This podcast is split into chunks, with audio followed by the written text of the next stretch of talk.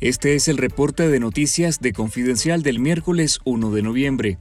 La nueva barrida en la Corte Suprema de Justicia ya suma al menos un centenar de funcionarios despedidos hasta el miércoles 1 de noviembre, en una lista que encabezan allegados de la magistrada presidenta Albaluz Ramos, quien fue desalojada por la policía de su oficina en el Poder Judicial el 25 de octubre. La barrida se extiende a otras instancias centrales y locales de este poder del Estado, mientras Marvin Aguilar es citado en una circular interna como magistrado presidente en funciones de la Corte Suprema de Justicia. Entre los destituidos en la Corte está el asesor jurídico de la presidencia Silvio Grijalba y las magistradas de los tribunales de apelaciones Marta Quesada de Managua y Marta Leiva de Masaya.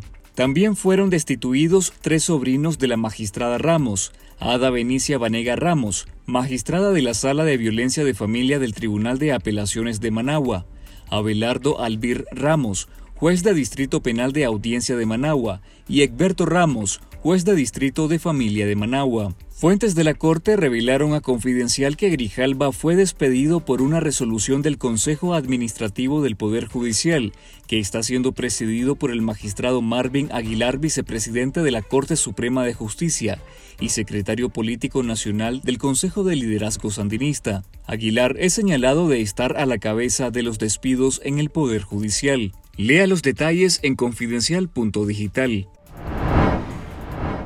La Asamblea Nacional controlada por el Frente Sandinista reeligió como presidente del Instituto Nicaragüense de Energía INE a José Antonio Castañeda Méndez, quien ocupa el cargo desde 2017 nombrado por Daniel Ortega. Desde hace más de un año, Castañeda es el encargado de anunciar cada viernes el congelamiento de los precios del combustible y el gas licuado de petróleo, que el régimen anunció como una promesa de protección al bolsillo de los nicaragüenses ante el alza de los precios de los derivados del petróleo después que Rusia invadiera a Ucrania. Se trata de una medida cuestionada por especialistas como un gigantesco fraude.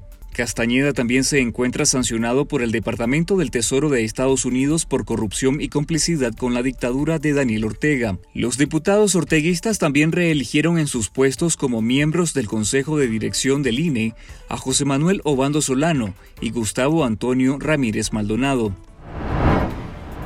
Este martes, la Asamblea de la Dictadura también autorizó al Ejecutivo la gestión de un préstamo de más de un millón de dólares con el Banco de Desarrollo de la República de Bielorrusia para la presunta adquisición de camiones volquetes de la Alcaldía de Managua. El préstamo enviado con carácter de urgencia fue aprobado de forma expedita y es el primer crédito con el Banco Bielorruso después que el régimen de Ortega firmó a mediados de este año una serie de acuerdos y convenios de programas y proyectos de cooperación con Bielorrusia, la nación exsoviética y uno de los principales aliados del presidente ruso Vladimir Putin.